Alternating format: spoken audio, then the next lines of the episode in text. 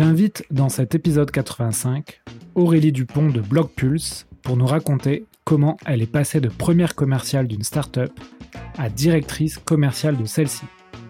Aurélie va nous expliquer comment elle a créé un modèle de vente réplicable et scalable en partant de zéro.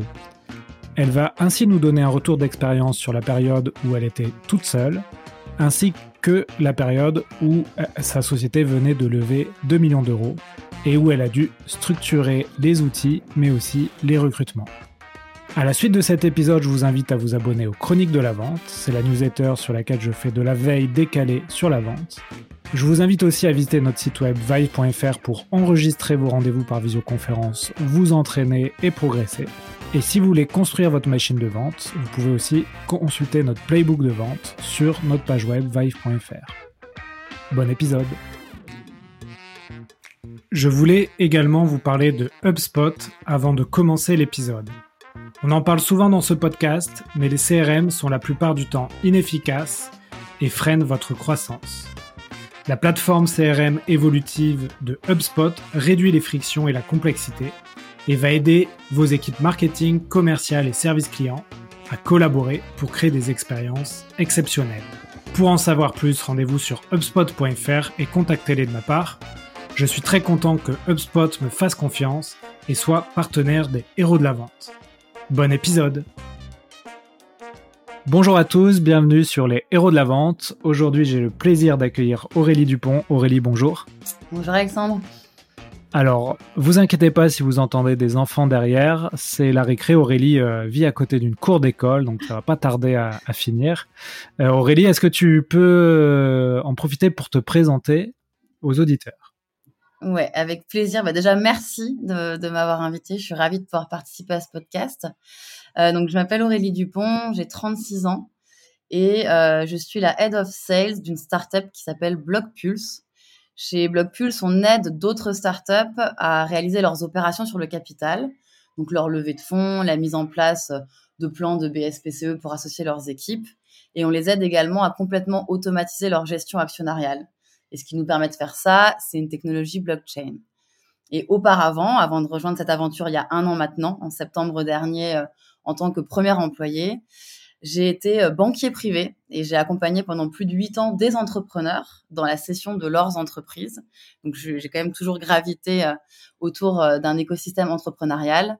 Et je me suis également occupée de gérer une population de business angels chez Angel Square, qui est un club de business angels, pour leur permettre d'investir dans des startups et d'apporter du smart money dans le cadre de levée de fonds, à savoir à la fois de l'argent évidemment, mais aussi de la compétence pour aider les startups à croître. Et donc, comme je le disais, j'ai rejoint euh, Blockpulse en septembre dernier, qui est un peu la jonction des deux mondes, à la fois le monde des investisseurs, mais aussi le monde des startups. Ouais, écoute, euh, vraiment, c'est des sujets euh, vraiment que je trouve vraiment intéressants. quand tu étais banquier privé, tu côtoyais un peu des, des petites boîtes, des startups, ou c'était plutôt des, groupes, des ETI déjà costauds? C'est une super question.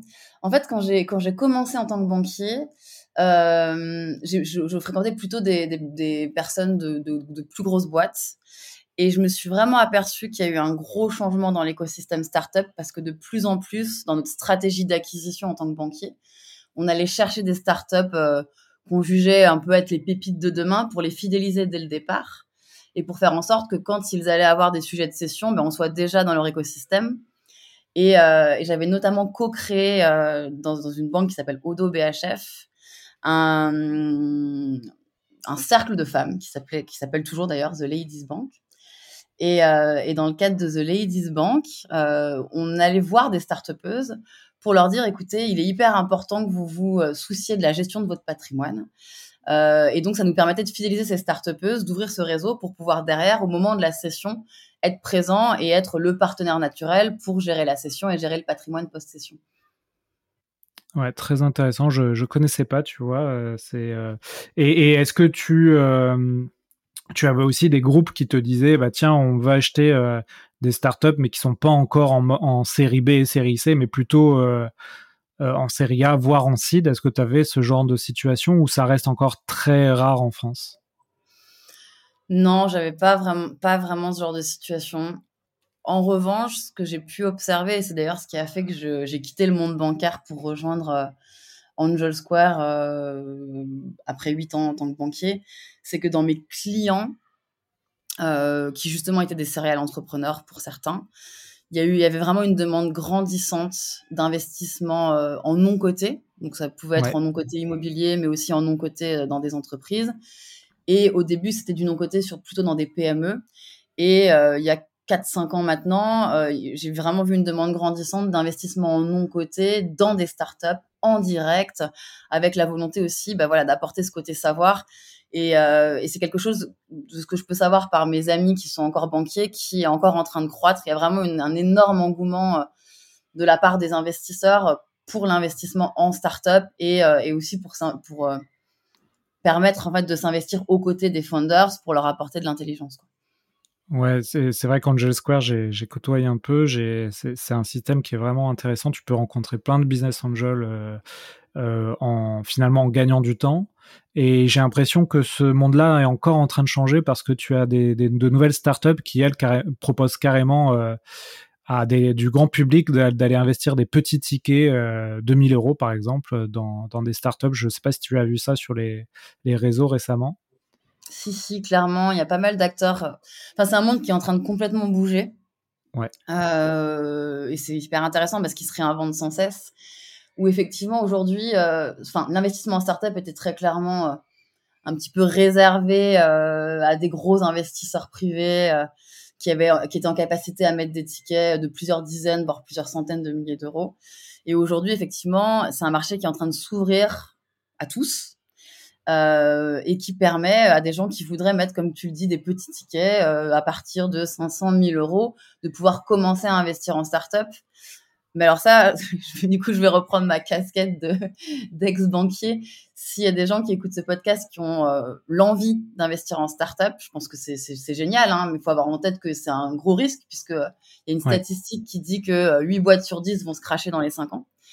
Euh, donc, s'ils si, si, souhaitent le faire, je pense qu'il est hyper important de diversifier ses investissements et de voilà d'avoir différentes prises de participation pour justement bah, pallier au risque qui est quand même important quand on investit dans des jeunes boîtes en early stage.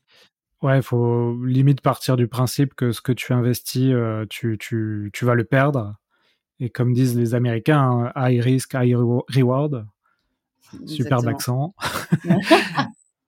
le mien est pas mieux, donc je, me, je, parlerai pas en anglais. ouais.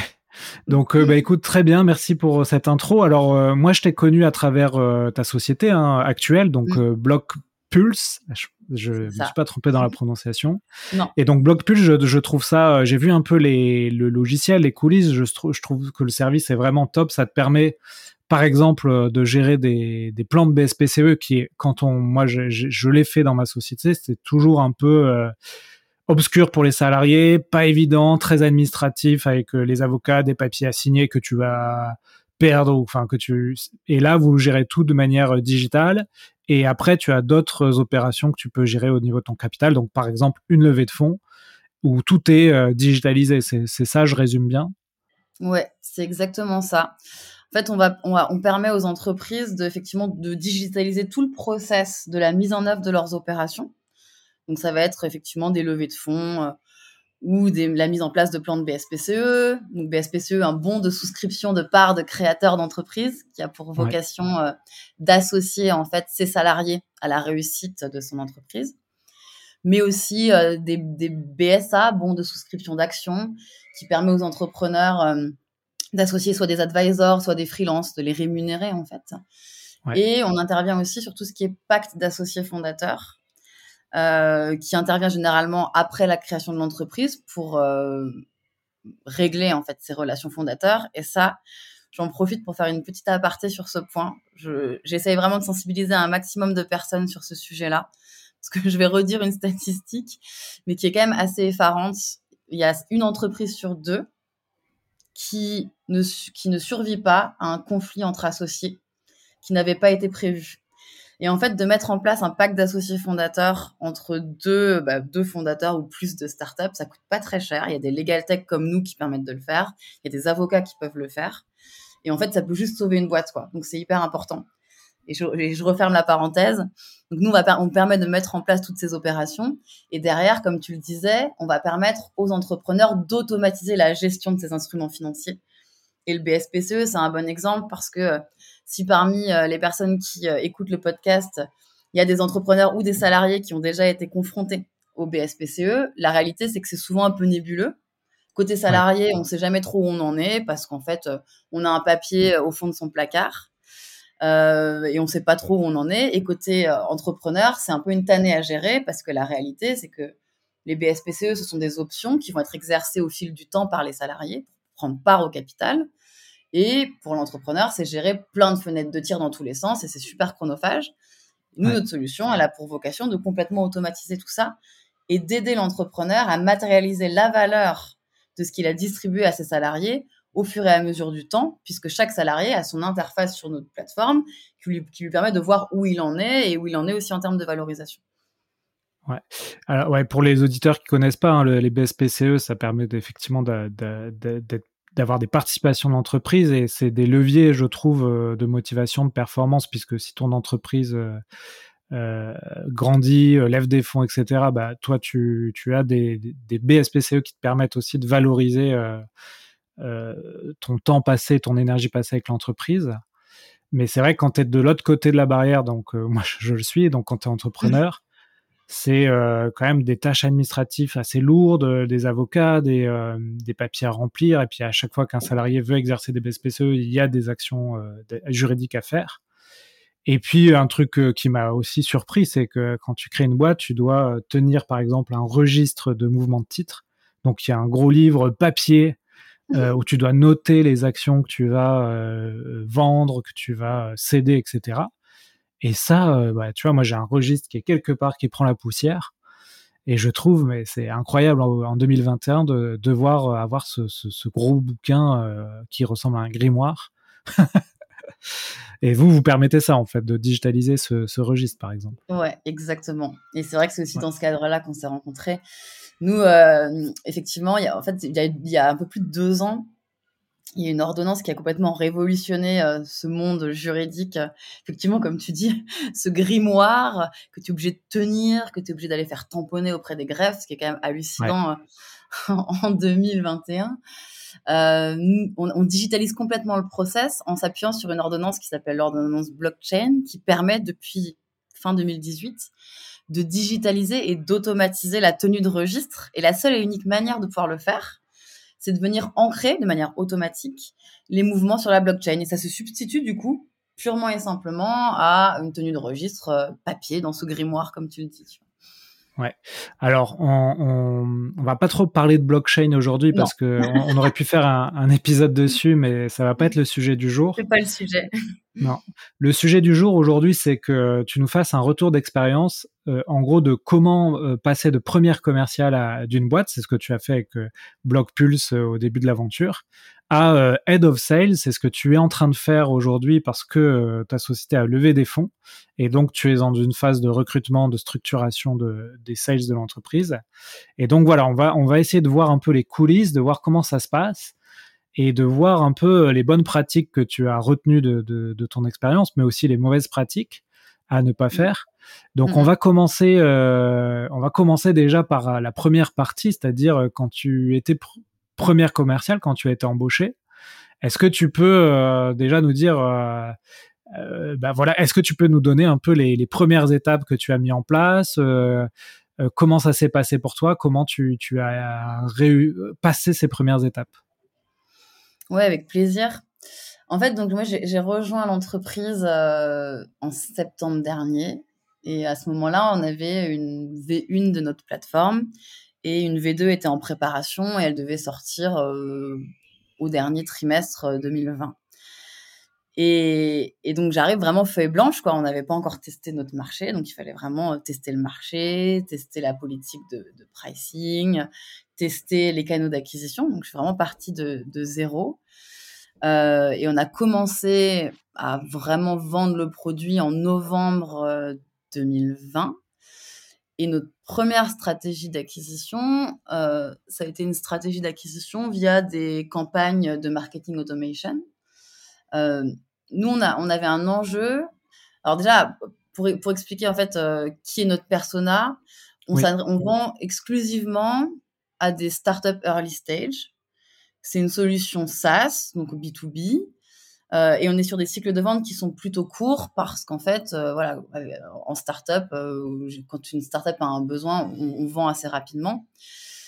Mais on a un enjeu assez fondamental qui est un enjeu de momentum parce qu'en fait, on est particulièrement pertinent auprès d'une startup quand elle a un besoin en termes d'opération sur le capital. Et du coup, c'est tout, notre enjeu, c'est de se dire comment on arrive au bon moment. Est-ce qu'on va arriver au bon moment parce qu'on a l'information que la startup est en train de lever, oui, ça très clairement, mais aussi au bon moment parce qu'on a l'information que la startup vient de lever et que potentiellement elle va vouloir associer ses équipes. Et donc du coup, est-ce que on vend via des campagnes de marketing automation basées sur des signaux faibles ou est-ce qu'on part sur une stratégie plutôt euh, de partnership, plutôt euh, de développement euh, inbound par la rédaction de contenu? Donc, on se posait vraiment toutes ces questions il y a un an. Euh, on a testé la partie, euh, la partie outbound, qui reste encore euh, un de nos canaux d'acquisition principal pour le moment. et donc, on a testé plein de trucs. On a utilisé un outil qui s'appelle la grosse machine, qui est un outil qui permet de faire des campagnes, des campagnes de marketing automation multicanal. Donc, à la fois en utilisant l'email, LinkedIn, Twitter, donc c'est un outil qui est assez génial. Euh, maintenant, pour autant, c'est hyper coûteux parce que euh, je crois que l'abonnement par tête euh, coûte presque 300 dollars par mois. C'est très très cher. Et, et, finalement, sur le marché, il existe pas mal de solutions qui permettent, je pense, pour moins cher de le faire. Et surtout pour une jeune boîte donc, nous, on l'a testé, on a trouvé ça bien, mais je pense que c'est un outil qui est particulièrement adapté quand on a une équipe de growth en interne. Et Aurélie, euh, juste, tu as dit, donc on a bien compris, euh, tu, regardes euh, dans cette stratégie de, donc que tu appelles outbound pour les auditeurs qui ne connaissent pas. En gros, c'est prospection sortante. Hein, tu vas démarcher des prospects. Exactement. Donc, tu essayes de trouver des signaux faibles, euh, par exemple une levée de fonds. Comment tu les trouves, ces signaux faibles? Alors, ces signaux faibles, on va, on va les trouver grâce à des, pour le coup, à des partenaires qu'on a pu, qui nous, qui nous informent que telle, telle, telle boîte est en train de lever. Donc, ça, ce qui, va nous permettre euh, d'arriver au bon moment. Donc, par exemple, la ça va être euh, aussi. Par exemple, Angel Square, chez qui tu as travaillé, c'est ça? Par exemple, ouais. Par exemple. Ce qui va nous aider aussi, ce qu'on a beaucoup fait et ce qui a très bien fonctionné, c'est qu'on va essayer d'aller scraper, euh, donc scraper, c'est aller aspirer de la donnée. Euh, sur LinkedIn, par exemple, donc il y a un post de quelqu'un qui a une très belle communauté qui euh, annonce qu'ils ouvrent tel, tel outil ou tel fonds sur le sujet de la levée de fonds, et on va venir aspirer les commentaires de toutes les personnes qui ont commenté ce post. tu, tu utilises Phantom Buster comme outil ou autre chose? Phantom Buster. Ok. Exactement. Et derrière, on fait des campagnes comme ça. Sur la partie BSPCE, c'est plus facile euh, parce que c'est plus facile d'avoir certaines données. On va soit écrire à toutes les entreprises qui ont levé. Donc là, on, recoupe plein de, plein de sources différentes pour avoir l'information de, du fait que la boîte a levé. Ou alors, on est en train de tester ça. Euh, on va sur des sites de recrutement et on essaye de voir effectivement les startups. Donc, on, met en place pas mal de filtres en fait hein, pour voir euh, euh, qui recrute, combien de personnes, le, nombre de personnes qui sont déjà salariées dans la boîte. Et derrière, on fait des campagnes, on leur dit, ben voilà, euh, un enjeu, enfin tu recrutes, tu as peut-être un enjeu d'association de tes équipes. Et donc, on, peut être pertinent pour t'aider à les associer et surtout pour derrière t'aider à gérer tout ça. Ouais, finalement, euh, enfin moi je me souviens comment tu m'as prospecté, c'était sur LinkedIn, sur la question des BSPCE, tu, tu, ne parlais pas de la levée de fonds, mais vraiment des BSPCE. Ça, c'est une porte d'entrée intéressante parce que euh, aujourd'hui, le monde un peu des startups, c'est euh, c'est quand même bien intégré de ok, je vais embaucher des gens, je pourrais peut-être moins bien les payer que, que d'autres entreprises plus traditionnelles mais par contre, euh, j'ai euh, des BSPCE à leur proposer. Mais par contre, si on l'a déjà expérimenté, on sait que c'est un peu, euh, c'est un peu lourd à, gérer. Donc ça, ça peut être une bonne porte d'entrée pour vous aussi. Clairement, clairement, et, ça fait partie des choses qu'on est en train de tester. Et, on, fait aussi beaucoup de, workshops en webinaire, en fait, pour bah, justement apporter de la visibilité à l'entreprise. Et, sur les BSPCE, c'est très clairement ça. Hein.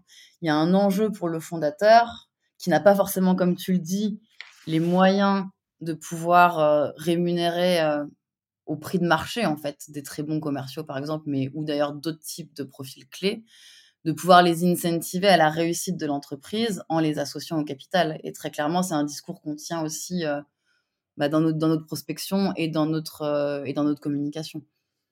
Ouais. Donc, tu, donc voilà, tu arrives dans, chez Block Pulse, tu, tes premières commerciales.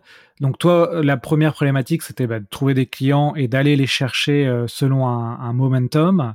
Donc tu as utilisé des outils, euh, des outils donc tu as cité, hein, Grosse Machine, euh, Phantom Buster pour aller chercher de la donnée et contacter à froid euh, ces gens-là.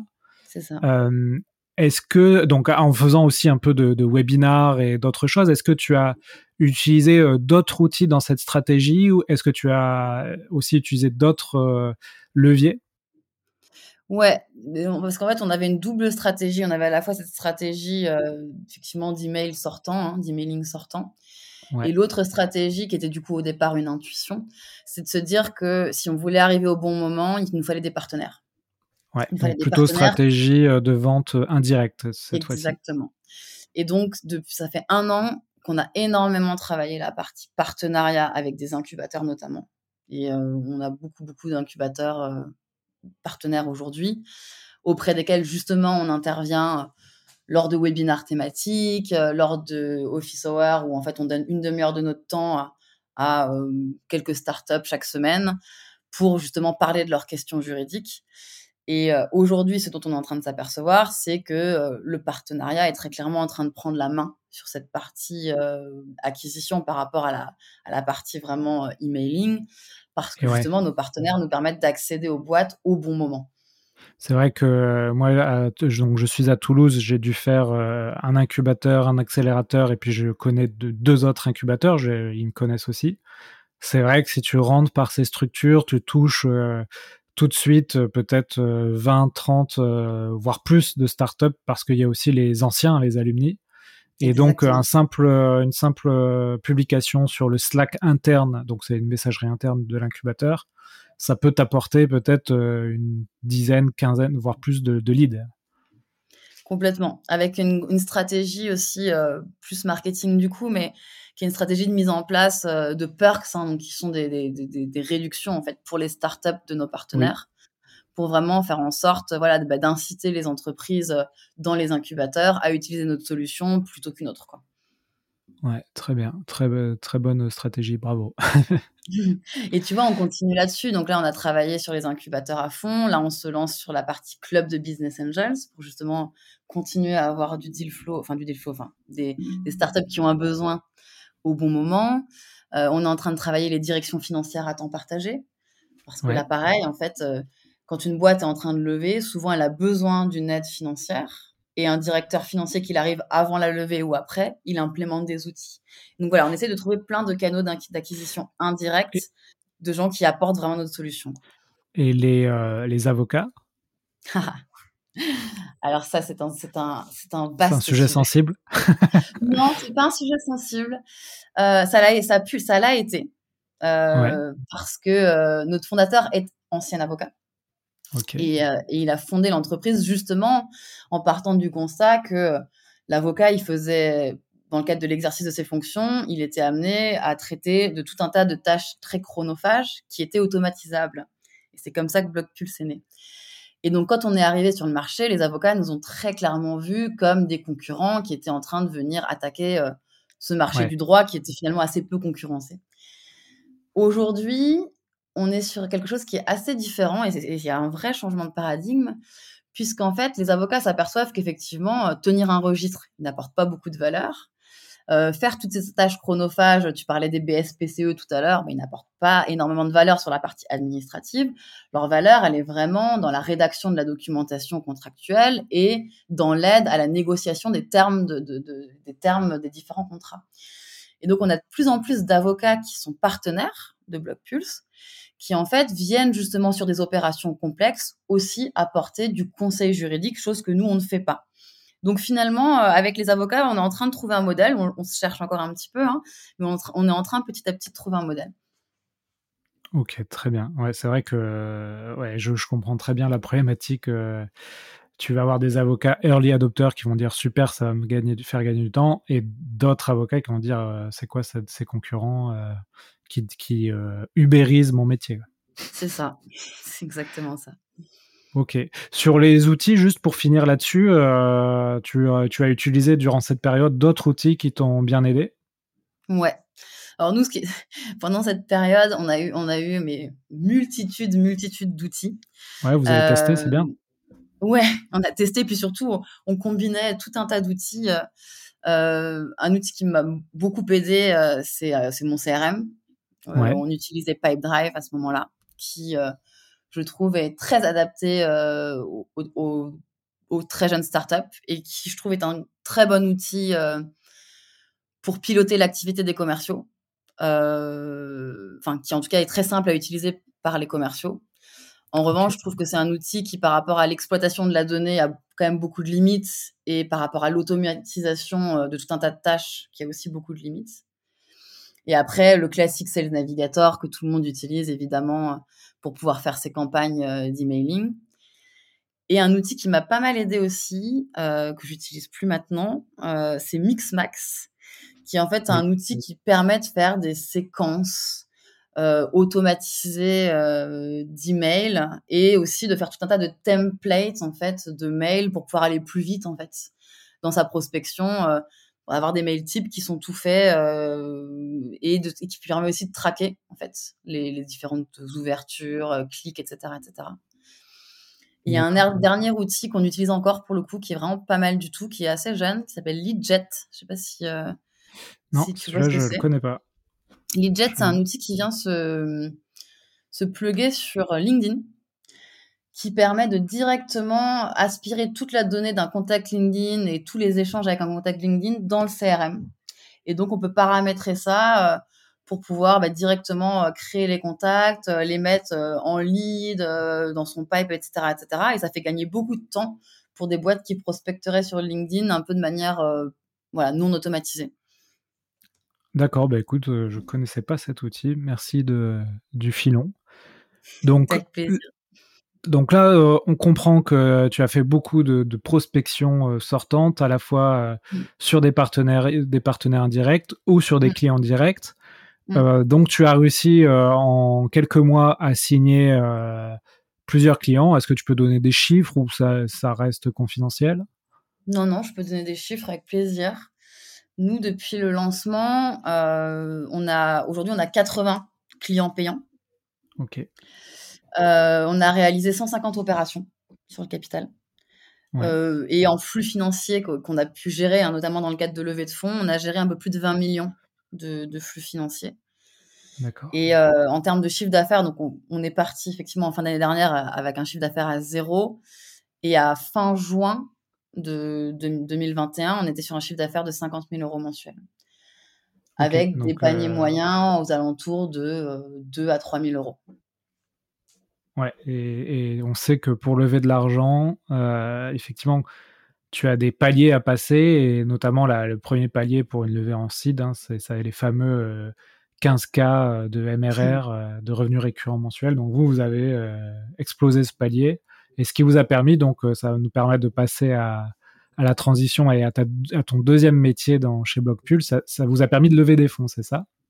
Exactement, exactement on a levé un million d'euros euh, en mai de cette année. Ok. Et la boîte a été, créée, a été créée euh, à quel moment? Alors la boîte a été créée en 2018. Ah oui, d'accord. Euh, Donc il y a eu quand même une période de, on va dire, de, deux ans pour créer le produit, la stratégie. parce que, ok, très bien. Parce que des fois, on, a l'impression que, que les boîtes arrivent à lever trois mois après leur création, mais là, non, il y a quand même un, petit travail de fond qui a été fait avant. Il y a eu un énorme travail sur le produit parce qu'on a un produit euh, qui paraît effectivement simple, assez simple d'utilisation. Je sais pas, je tu peux peut-être faire un retour d'expérience oui. sur ça. C'est vrai que le l'UX design de Blockpulse est vraiment enfin, est vraiment bien travaillé. Moi, ça fait 10 ans que je suis dans le logiciel, donc je, mmh. je, je vois quand un produit est super ergonomique et facile à mettre en place. Et en plus, vous pouvez donner une version gratuite, donc on peut tester facilement sans, trop de, sans trop de difficultés. Ouais, et, du coup, il a beau paraître très simple, derrière, c'est un produit qui est très très tech, donc effectivement, ça, ça a demandé beaucoup de dev. Et puis la boîte, au départ, s'était aussi lancée sur d'autres sujets et a décidé de se recentrer vraiment à la fin de l'année 2018, quand justement il y a eu cette, ce, changement par rapport à la blockchain. Et, voilà, il y a une V1 du produit qui, est, qui était sortie en. Ça devait être en mars, mars 2020. Ouais. on, voit, on voit quand même que l'entrepreneuriat, c'est un marathon. Ça veut dire que pendant deux ans, les fondateurs ont, développé leur entreprise, mais sans faire de chiffre d'affaires. Et que là, en quelques mois, il y a eu un déclic, une loi aussi, un timing, et vous mmh avez performé, et du coup, vous vous convertissez avec cette levée de fonds. Clairement. Sachant qu'il y avait eu une première levée de fonds qui avait été réalisée de, de 250 000 euros l'année précédente juste avant euh, bah, les premiers, l'arrivée des premiers salariés et cette seconde levée, de, donc, qui était une levée en précide, hein, et cette seconde levée euh, pour commencer à accélérer en mai de cette année. Très bien. Donc là, on, passe à une deuxième étape. Donc euh, l'entreprise lève des fonds. Et du coup, toi qui étais la, la première et la seule commerciale de l'entreprise, on va te donner de nouvelles responsabilités et tu vas devenir directrice commerciale ou head of sales, comme on dit dans le jargon des, des startups. Donc, euh, qu'est-ce qui se passe pour toi? Comment tu appréhendes la chose? Comment tu Quelles vont être tes nouvelles missions? On sait très bien, et j'en ai parlé dans un autre épisode, que euh, le head of sales, c'est pas le même job que le, sales, hein, c'est complètement autre chose. Donc, est-ce que tu peux nous raconter un peu les débuts et, euh, qu'est-ce qui s'est passé pour toi de ton côté? Ouais, carrément. Mais effectivement, euh, moi, pendant les, premiers mois, j'ai tout fait. Hein. Donc, j'ai fait les campagnes, euh, j'ai fait les qualifications, j'ai closé, j'ai fait le customer success, donc l'onboarding des clients, l'accompagnement juridique pendant, pendant la mise en place des opérations. Donc, j'ai vraiment tout fait, ce qui a été. Euh, et je peux que recommander pour des premiers commerciaux qui arrivent dans une boîte ou des, des founders qui sont sur la partie commerciale, de vraiment gérer tout le cycle de vente et de se et de se heurter à toutes les objections, à tous les problèmes pour pouvoir derrière mieux comprendre le modèle qui sera efficient quand ils auront les moyens de pouvoir recruter. Je pense que c'est vraiment fondamental et euh, et, et, et moi, c'est un peu atypique parce que j'ai rejoint cette entreprise, j'avais 34 ans, c'est pas forcément euh, une carrière euh, hyper logique de rejoindre une start-up et de partir de zéro et de prendre voilà. Surtout que tu étais euh, pendant 8 ans euh, banquier d'affaires. C'est vrai que c'est pas un parcours, euh, enfin c'est un parcours atypique, ouais. Complètement, et que je gagnais très bien ma vie, mais que voilà, ça faisait des années que j'étais très très attirée par l'entrepreneuriat et que cette entreprise, voilà, j'ai eu un coup de foudre pour les fondateurs et je me suis dit, ok, j'y crois à fond, j'y vais. Euh, et, du coup, euh, et du coup, c'est vrai que voilà, c'est tu repars un peu voilà de zéro, mais mais ça a été passionnant et, et franchement, je le recommanderais à n'importe qui parce que je pense que c'est comme ça qu'on apprend et je pense que il est hyper important de se rendre compte par soi-même de ce qui fonctionne et de ce qui fonctionne pas pour pouvoir derrière bah, structurer, ce qui est maintenant l'enjeu effectivement euh, post levée, c'est de c'est de tout d'abord de recruter.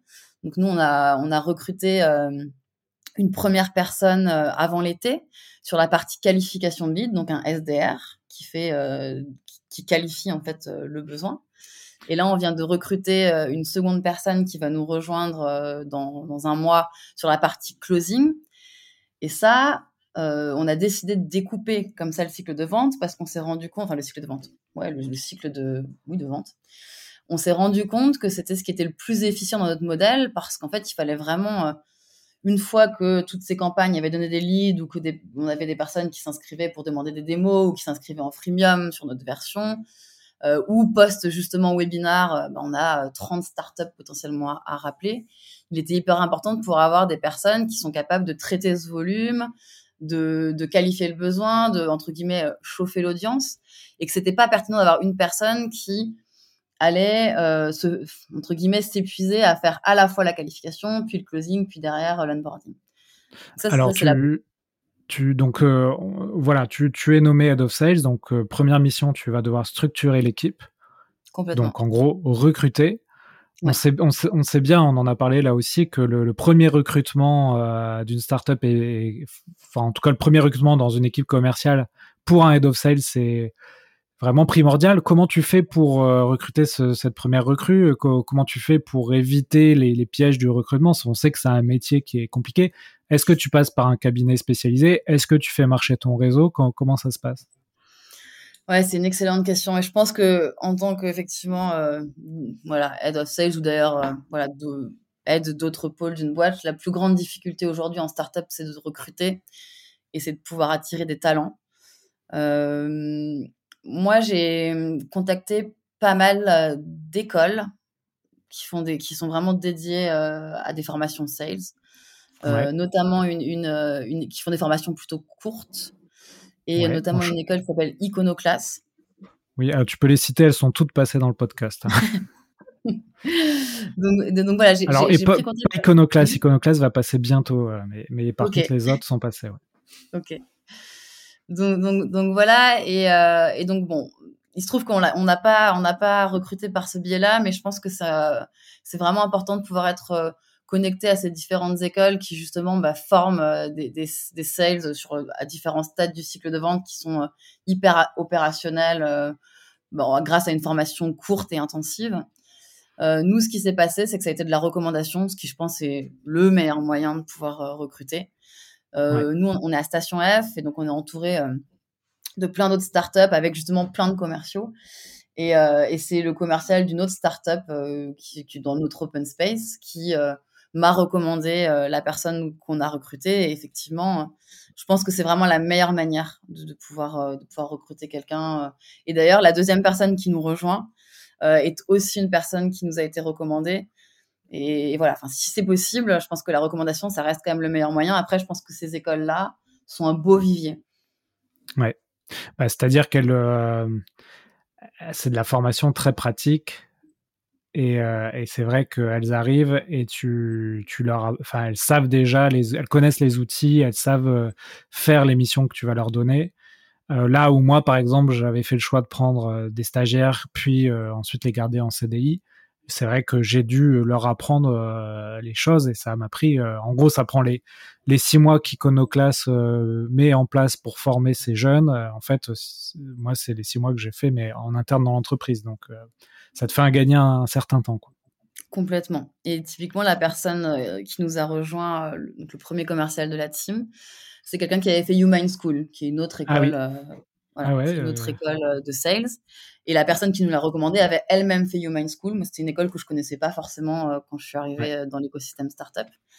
Mais ouais, clairement, je trouve que ça fait gagner du temps, comme tu le dis, parce qu'elles connaissent, comme tu le dis, tous les outils, les rouages. On les a, voilà, on les a surentraîner à ça, aussi pour du cold calling, tu vois, de pouvoir appeler à froid des prospects. Euh. donc, ouais, c'est quelque chose que je, que je recommanderais, euh, ouais, que je recommanderais à des, à des sales qui commencent justement à avoir ces enjeux de recrutement. Ouais, donc euh, Iconoclast, Human School, et on va citer euh, aussi Rocket, euh, Rocket School qui est passé aussi dans le podcast.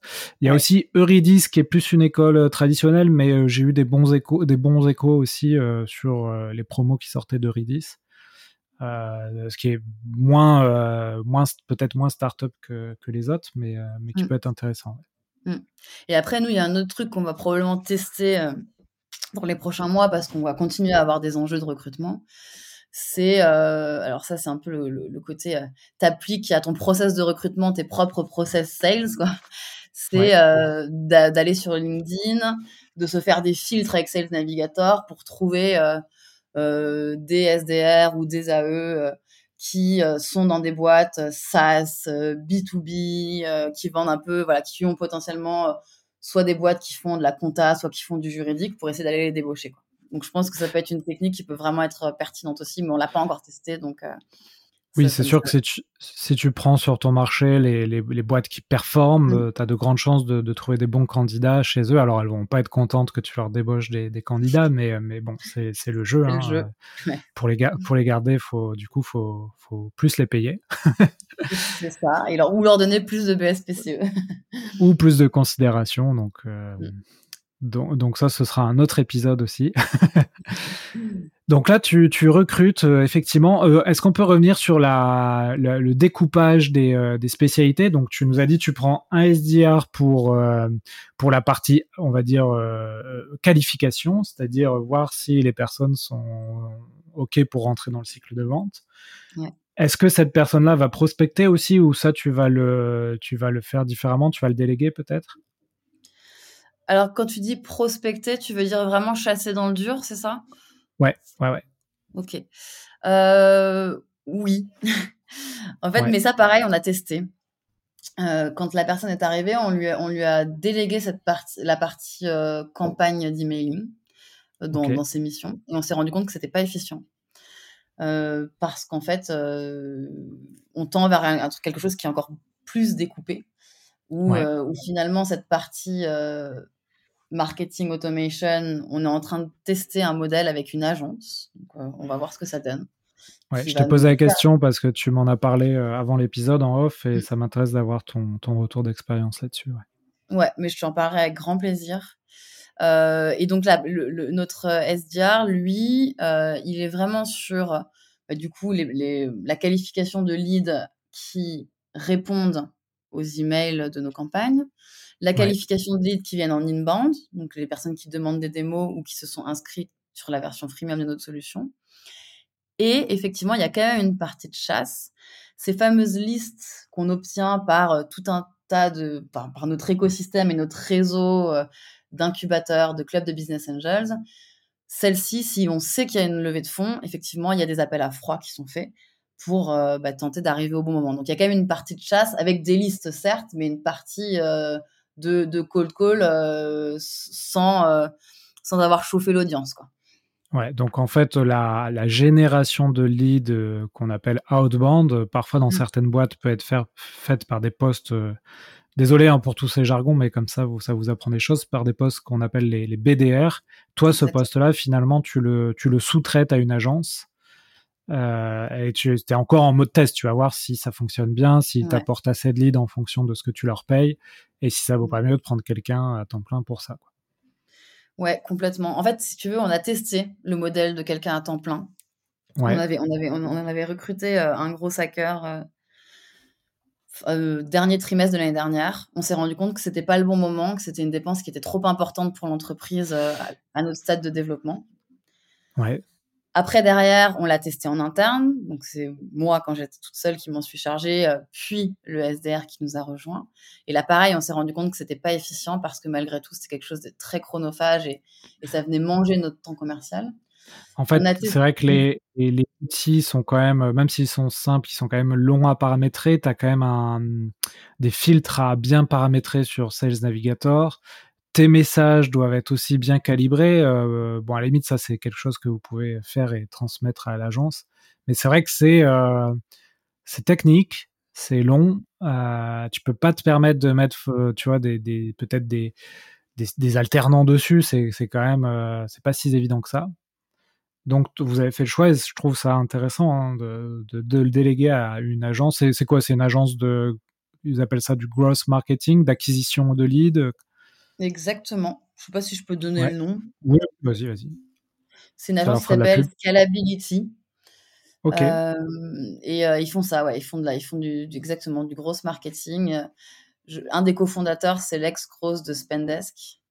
Et donc, bah, ils, mettent, ils, mettent, à profit, en fait, bah, tout ce qu'ils ont testé chez Spendesk pour leurs clients aujourd'hui. Et donc, voilà, on va, on va tester mais du coup, voilà, eux, ils ont déjà une, une, grosse machine qui est ultra performante. Donc, on va, on va tester. Puis, il y a aussi tout cet enjeu de tester euh, des, des, modèles de rédaction, en fait. Donc, voir ce qui marche, ce qui marche pas. Donc, on, va tester ce modèle-là. Euh, ce l'ex de Spendesk, c'est Jérémy, c'est ça, non? C'est euh, quoi? Son nom m'échappe. Je, non, son nom m'échappe. Bon, bah, vous irez chercher mmh. scalability, scalability sur Internet. Euh, d'accord, très bien. Donc, tu, tu as délégué l'acquisition de leads euh, à cette agence. Ensuite, tu as un SDR qui va répondre à ces leads, éventuellement euh, téléphoner aux leads des, de tes partenaires indirects, donc les incubateurs. ensuite, tu m'as dit... Ouais, vas-y, vas-y, Aurélie qui fait tout, du coup toute la partie vraiment qualification. Hein, donc c'est pas, il n'est pas, il est pas là uniquement pour bah, choper du rendez-vous. Hein. Derrière, il fait, le, il, fait des, il fait des calls de qualification d'une quinzaine de minutes pour vraiment bah, voilà, qualifier, qualifier le besoin de la startup et aussi qualifier est-ce qu'on est dans un bon momentum ou pas. Mmh. Derrière, aujourd'hui, c'est moi qui m'en charge, mais la personne qui nous rejoint va, va reprendre cette partie-là. Il y a la partie closing, donc faire la démo et, et closer, closer la vente. Ouais, donc tu, ce qu'on appelle souvent dans le jargon là aussi un account euh, exécutif. Exactement, exactement. Ouais. Et cette personne-là, donc tu l'as recrutée par recommandation, elle était déjà euh, dans son ancien poste sur, le même type de poste? Alors non, non, non, c'est euh, quelqu'un qui vient aussi du monde de la, de la, de la gestion de patrimoine. D'accord. mais voilà, qui qui, euh, du coup faisait du closing, mais, pas, mais pas forcément sur ce type de produit. Quoi. Donc là, vous avez privilégié plutôt quelqu'un qui a la connaissance euh, du marché, des arcanes euh, juridiques, financières, plutôt que quelqu'un qui a la connaissance du, closing pur sur un autre secteur. Exactement, parce que dans notre, à cause de notre produit, on a un produit qui est quand même, qui demande une certaine technicité dans les échanges avec nos clients, parce que nos clients nous posent quand même beaucoup de questions sur leur levée de fonds, par exemple. Et donc, du coup, on a privilégié quelqu'un qui, qui, voilà, qui serait euh, en mesure de leur apporter aussi euh, ou en, filigrane cette intelligence euh, qui, est demandée par nos clients, notamment lors de la démo. Ouais, et puis surtout le closing, on se rend compte aussi à travers les épisodes du podcast. En fait, le closing, c'est lever les peurs du prospect mm. et qui, enfin voilà, tu mets un expert du sujet, quelqu'un qui connaît ces questions-là, ça rassure le, prospect. Complètement, complètement. Et et nous on voilà pour l'avoir expérimenté seul au départ, ce qui je pense a, souvent fait pencher la balance euh, pour notre solution par rapport euh, à des solutions concurrentes, c'est justement cette capacité et à rassurer et à apporter cette valeur euh, cette valeur juridique à des entreprises qui malgré tout c'est quelque chose qui est, qui est anxiogène, hein, que ce soit une levée de fonds ou la mise en place d'un plan d'actionnariat salarié voilà, on veut pas se planter. Donc d'apporter de la valeur et de rassurer sur tout ça, c'est juste primordial en fait. Ok, très bien. Donc, euh, donc tu as ces deux personnes. Toi, tu vas, ton rôle, ça va être de les manager et puis de trouver d'autres euh, personnes et de continuer à structurer cette équipe, c'est ça? Exactement. Et tu vas avoir aussi, donc tu m'en as parlé euh, en préparation de l'épisode, un rôle pour pour changer petit à petit les outils que vous utilisez? Euh, est-ce que tu peux nous expliquer ce que, ce que tu as en tête? Oui, complètement. Complètement. en fait, on s'est aperçu que cette multitude d'outils euh, dont j'ai pu te parler tout à l'heure, euh, bah, c'était un petit peu. Déjà, c'était coûteux. Et, et, et surtout, c'était pas forcément le plus optimisé. Et donc, c'est poser la question que je pense se posent quasiment toutes les startups de voilà, là on a, on a de l'argent, on a un enjeu de structuration de nos process, de d'avoir de la donnée euh, hyper fine à analyser euh, sur bah, justement euh, nos cycles de vente, d'avoir des, des, voilà, des, des métriques vraiment hyper fines. Comment on le fait Et donc on s'est posé la question de, de changer notre CRM. C'était une question qu'on a beaucoup challengé avec plein d'autres startups. On avait Pipedrive comme je le disais. Euh, et, on se posait la question de HubSpot, qui euh, voilà, est une, une énorme machine de guerre euh, qui, permet de faire énormément de choses. Qui sponsorise ce podcast d'ailleurs. Ok. et donc, après beaucoup, beaucoup de discussions, on a décidé de changer. Et donc, de migrer notre CRM Pipedrive vers HubSpot. Euh, parce que moi, euh, mon constat, c'était que PyDrive est vraiment, je trouve, hyper top pour euh, l'utilisation des commerciaux parce que c'est très simple et ils ont, ils ont une expérience utilisateur qui est, qui est super sur la partie commerciale. Mais en revanche, je trouvais que c'était quand même assez limitant pour automatiser bah, des tâches pour les commerciaux, pour suivre effectivement l'activité des commerciaux, pour pouvoir faire ce qu'on appelle du nurturing, c'est-à-dire nourrir nos prospects, nourrir nos clients, arriver au bon moment sur des prospects tièdes. et donc, du coup, on a décidé de prendre HubSpot, qui est un outil qui aujourd'hui bah, va nous permettre et est en train de nous permettre de tout intégrer, de tout automatiser dans un seul et même outil. Ouais, donc là, HubSpot, ils vont être contents. tu leur, tu leur fais une belle pub. C'est, c'est, et ça a été vraiment un casse-tête et j'en ai parlé avec, enfin, parce que c'est quand même une décision importante dans une boîte. Et j'en ai discuté avec énormément de, énormément de, de sales, head of sales. Je pense que aucune solution n'est idéale, ni HubSpot, ni Pipedrive. Parce que HubSpot, malgré tout, je trouve que sur l'expérience utilisateur pour les commerciaux, bah, c'est beaucoup moins, euh, voilà, l'interface est beaucoup moins euh, user-friendly. Euh, maintenant, voilà, il, a fallu faire un choix et je me demande, pour en avoir discuté avec beaucoup de head of sales, dans quelle mesure, et je crois que c'est quelque chose qui est un peu en train de se, qui est un peu nouveau dans, voilà, chez, la, dans la population de head of sales, d'utiliser les deux. Donc de garder, d'avoir HubSpot vraiment sur la partie automatisation de toute la sales machine, de toute la partie marketing, etc., etc et de garder Pipedrive sur la partie juste utilisation de ses commerciaux. D'accord, ok, intéressant. Intéressant.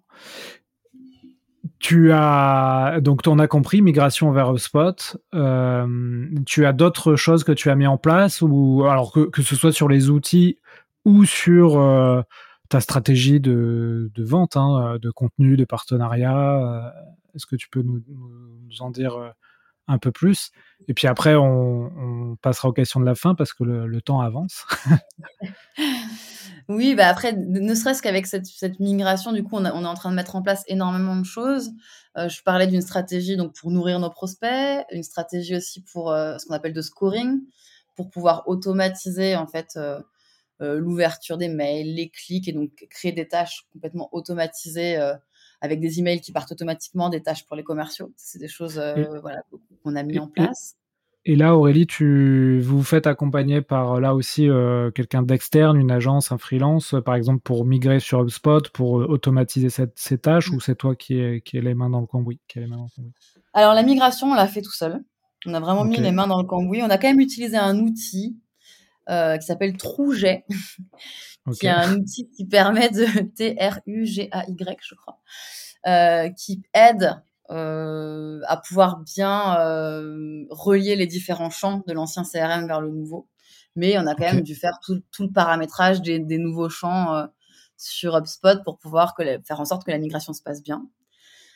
On a paramétré le début du CRM tout seul et là, on, on s'apprête pour des tâches un petit peu plus complexe à mettre en œuvre, notamment sur la partie euh, plus marketing, euh, à, bosser avec un freelance qui va nous aider là-dessus. Parce qu'en fait, on se rend compte que, enfin, je me suis rendu compte que malgré tout, ça prend énormément de temps et que euh, bah, cette personne-là, elle fait ça toute la journée, elle sera beaucoup plus efficace et que certes, ça va être un ticket, un petit billet à poser sur la table, mais que derrière, et le fait d'avoir structuré cette sales machine et marketing machine bah, nous permettra d'avoir un gros retour sur investissement. Euh, et d'autre part, bah, ce temps-là que j'alloue pas à au paramétrage euh, du CRM, c'est du temps commercial pour faire plein d'autres choses. Quoi. Très bien. Très bien. Et donc après, pour le reste, euh, donc voilà, donc on, est en train de mettre en place tout, ça. et, sinon, ce dont on, s'est aperçu, hein, donc je parlais de notre stratégie avant, et donc du coup, on est en train de un petit peu adapter, revoir notre stratégie. C'est que on, est en train d'axer énormément sur la partie partenariat, ce que je disais tout à l'heure c'est que voilà, on intensifie euh, le développement de partenariats parce que clairement, on est archi convaincu que à terme, ce sera une de nos sources majeures de business. Et euh, la partie justement euh, emailing, hein, donc ce qu'on appelle l'outbound, on le disait, on, l'a délégué à une agence parce que parce que voilà, on, veut essayer d'être le plus efficient possible là-dessus. Mais on est convaincu qu'à terme, cette partie-là, on n'en fera quasiment plus. Parce que malgré tout, euh, sur notre cible, euh, bah, dans les startups qu'on va démarcher, malheureusement, la réalité, c'est que euh, bah, une sur cinq potentiellement sera plus là dans les cinq ans, Donc c'est pas une cible qui est forcément hyper pérenne. Et aussi d'un point de vue de recommandation, bah, si nos clients ne, ne, résistent pas, ça va être plus compliqué aussi de capitaliser sur la recommandation. Et donc on est en train de tester une stratégie plus inbound avec justement voilà, la rédaction de beaucoup de contenu. Euh, on, est, on, est, en train de lancer notre propre webinar Blog Pulse, puisqu'avant on le faisait plutôt avec des partenaires. Et là, on a décidé de lancer un webinar dédié avec un rendez-vous qui sera mensuel. Euh, de faire ce qu'on appelle du social, social selling. Donc, c'est voilà, c'est faire en sorte que, euh, bah, à minima, les équipes commerciales et potentiellement, on est en train d'essayer de, motiver toute la team, poste régulièrement sur les réseaux sociaux pour partager leur expérience, qui permet de mettre en lumière en fait euh, notre société. Donc on est vraiment en train de tester ça pour essayer de faire grossir petit à petit euh, bah, les leads qui vont venir de manière entrante. Très bien, très intéressant. Et on va, hum, on va finir le, ce sujet du jour, Aurélie, euh, de, de, toute ton expérience avec Blockpulse. rapidement, les peut-être les les choses que tu as faites et que tu te dis ça c'était c'était une erreur. Est-ce que tu peux nous est-ce que tu, tu as un retour là-dessus ou c'est un peu un peu trop tôt? Non je, je, réfléchis. Question pas facile ouais, j'en conviens. Non je pense que je pense que ce qui a peut-être pu être une erreur c'est qu'on aurait peut-être dû recruter plus tôt D'accord, ok. Euh, recruter plus tôt et ce qui du coup peut-être était encore euh, voilà je pense que je pense que quand on est dans une équipe commerciale euh, bah, il faut savoir prendre des risques et que euh, et que même si c'est vrai que toutes les startups ont un enjeu de bah, oui de, de, de, finance hein, de, de, financement je pense que il faut, ça vaut le coup de prendre des risques et, de, recruter assez tôt, même si c'est des stagiaires ou des alternants, pour petit à petit avoir de la force vive. Donc moi, je pense que c'est c'est probablement ça euh, qui pourrait être euh, entre guillemets une, une, erreur. Et après, je réfléchis et, et, et, peut-être le conseil qu'on peut donner, c'est si euh, on sent qu'il va falloir recruter, mais qu'on n'a pas encore la trésor, c'est mm. c'est déjà de commencer à adresser le, le profil idéal de ce qu'on veut, de, de, quelles compétences on veut, regarder aussi les, ces profils-là dans d'autres boîtes, voir euh, qui on pourrait solliciter. Comme ça, le jour où tu dis c'est bon, on a les, on a les sous pour recruter, euh, tu perds pas de temps sur ces questions. Ouais, complètement. complètement. Ok, très bien Aurélie. Euh, est-ce que tu veux ajouter quelque chose pour, euh, pour qu'on clôture ce sujet avant de passer aux questions de la fin? Écoute, non, je crois que j'ai déjà été bavarde. Ouais, en tout cas, c'était intéressant parce que je pense que tu as donné une sorte de, guide pour les gens qui vont être dans la même situation que toi. Donc les, futurs head of sales ou les commerciaux qui commencent à avoir des, positions de management, de recrutement aussi. Donc merci beaucoup. Euh, je vais passer aux questions un peu ping-pong. Tu vas voir, ça va pas prendre longtemps. En plus, tu les, tu les as eues avant l'épisode. Donc tu les as, tu les as peut-être un peu préparées. On verra. Est-ce que est-ce que toi, Aurélie, tu as des contenus à conseiller aux auditeurs? Ouais. Alors déjà, bah, ton podcast, mais bon, ça, ils gentil. déjà. Euh, après, un autre podcast que j'aime bien, c'est euh, un podcast qui s'appelle Vente B2B, oui. euh, par la personne qui avait créé The Sales Game. Je, je, le, trouve, je le trouve pas mal parce que c'est des formats qui sont courts. Et euh, bon, clairement, du coup, c'est vraiment lié, euh, c'est vraiment pour des, des boîtes qui font que du B2B. Hein. Mais, mais c'est très court et c'est toujours sur des sujets hyper précis. Donc en fait, quand tu as un problème, tu ok, je rencontre ce problème-là, tu peux souvent trouver euh, une personne qui est, euh, voilà, qui, est interviewée, bah, qui, explique comment lui, il a rencontré le problème et comment il l'a résolu. Et après, de manière un peu plus globale, j'écoute euh, régulièrement le, podcast de Mathieu Stéphanie, Génération de It Yourself. Donc c'est pas pure sales, mais ça m'a quand même énormément aidé justement bah, dans la mise en place de ma stratégie commerciale parce que il, il, interviewe des entrepreneurs qui euh, bah, voilà ont, fondé des boîtes et qui donc ont rencontré plein de problèmes aussi sur la partie commerciale. Et après, j'aime, je, je, crois beaucoup moi à l'intelligence collective et je crois beaucoup euh, au fait qu'on peut en, en, en, entre sales s'apporter énormément. Et donc je suis sur différents groupes Slack, notamment un groupe qui s'appelle Sales Rebels, qui est pas mal du tout. Euh, et euh, mais ça du coup c'est dédié aux boîtes de Station F. Je fais partie du club, enfin j'ai cofondé le club sales à Station F.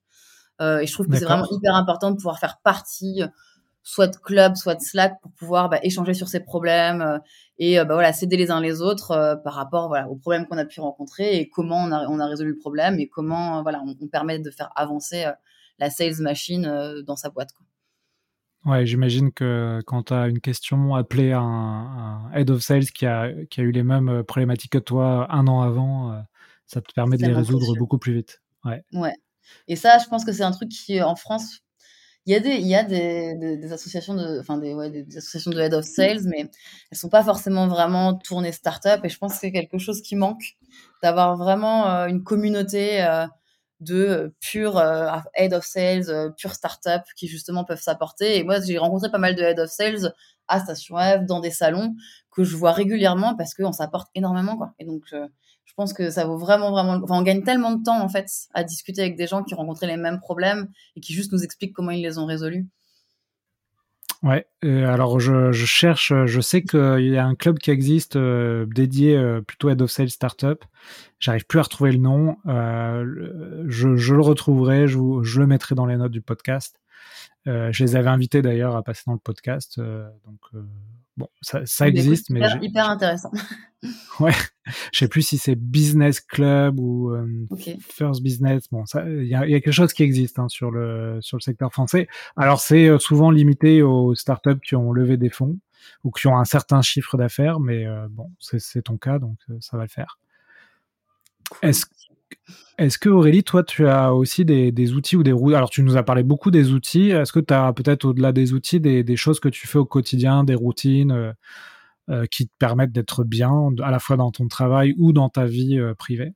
Mmh. Alors, sur la partie pure pro, je, fais des listes. Ouais. c'est tout bête, hein, mais j'ai testé plein de trucs. Et je me suis aperçue qu'en faisant des listes la veille, en partant du boulot sur les trucs hyper clés du lendemain, euh, ou le vendredi soir sur les quelques tâches hyper clés, ça, ça m'aidait beaucoup. Et il y a un outil qui est très très bien euh, sur ça pour gérer des to-do, ça s'appelle ClickUp. Euh, D'accord. Je recommande vivement à des gens qui auraient besoin d'outils pour les aider dans leur organisation.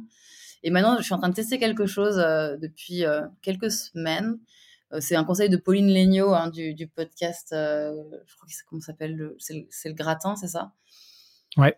Alors, euh, elle a changé de, nom deux, trois fois, donc j'ai ouais, bon, En tout cas, voilà, c'était un de ses conseils de se dire que, et, je trouve que ça marche plutôt bien, chaque jour, se noter trois tâches vraiment fondamentales et, et de pas quitter le bureau tant qu'on les a pas faites. Et je trouve que ça évite vraiment la procrastination et c'est assez puissant. Donc, je, je, je, recommande. Et après, sur des choses plus perso, euh, je fais pas mal de, de sports plutôt doux. Euh, yoga, méditation, pilates. Et je en fais très souvent le matin avant d'aller bosser.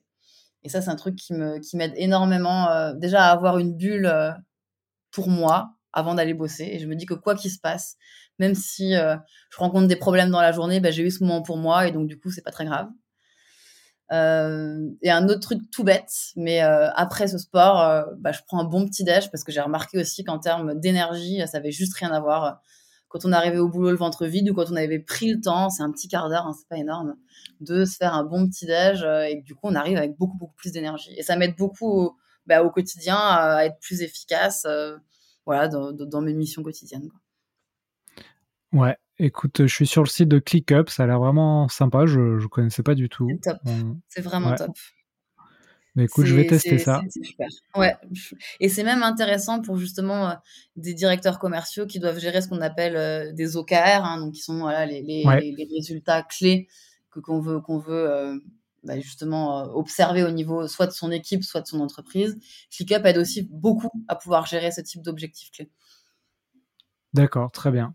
Euh, juste pour info, ouais, le podcast de Pauline Legnaud s'appelle maintenant le podcast de Pauline Legnaud. D'accord, ben voilà. ouais, c'est assez simple, donc vous pourrez le retrouver mm. euh, sur euh, vos, vos, applis préférés. Aurélie, tu est-ce qu'il y a une vente qui t'a dans ta carrière qui t'a donné un apprentissage et quel apprentissage euh, tu, quel est cet apprentissage? Est-ce que tu l'utilises encore? Alors l'idée c'est pas forcément de me raconter la vente en détail, mais vraiment euh, ce que tu as appris de, cette vente. Mmh. Alors c'est pas forcément une vente en particulier, mais euh, c'est plus, et ça me sert tous les jours, quand j'ai débuté en tant que banquier, j'étais jeune, j'étais une femme, et j'ai toujours fait au moins 5 ans de moins que mon âge. Donc en fait, j'avais 25 ans et on m'en donnait 18. et j'étais face à des gens qui étaient des gens très fortunés, qui voilà étaient en, phase de, de, de, de soit d'hypercroissance dans leur boîte, soit de session de boîte. Et donc à chaque fois que j'arrivais en rendez-vous, bah, je voyais que voilà, on me regardait de haut et on se disait euh, c'est qui cette petite nana? Et c'est certainement pas elle qui va qui va me vendre quoi que ce soit. Et, euh, et du coup, j'ai vraiment développé une une sorte de alors je vends de manière très douce, mais une hargne interne commerciale énorme parce qu'en fait, je me disais toujours c'est très simple J'espère qu'ils vont pas écouter ce podcast. dans cinq minutes, tu me mangeras dans la main.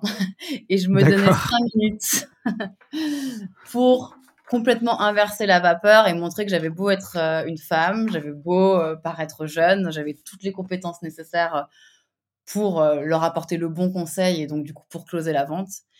Et ça, c'est vraiment quelque chose qui, qui m'a forgé et, que je garde encore en moi quoi ce côté le, côté 5 minutes pour convaincre. Et, donc ça, ça m'aide tous les jours bon bah écoute merci pour euh, pour ce feedback.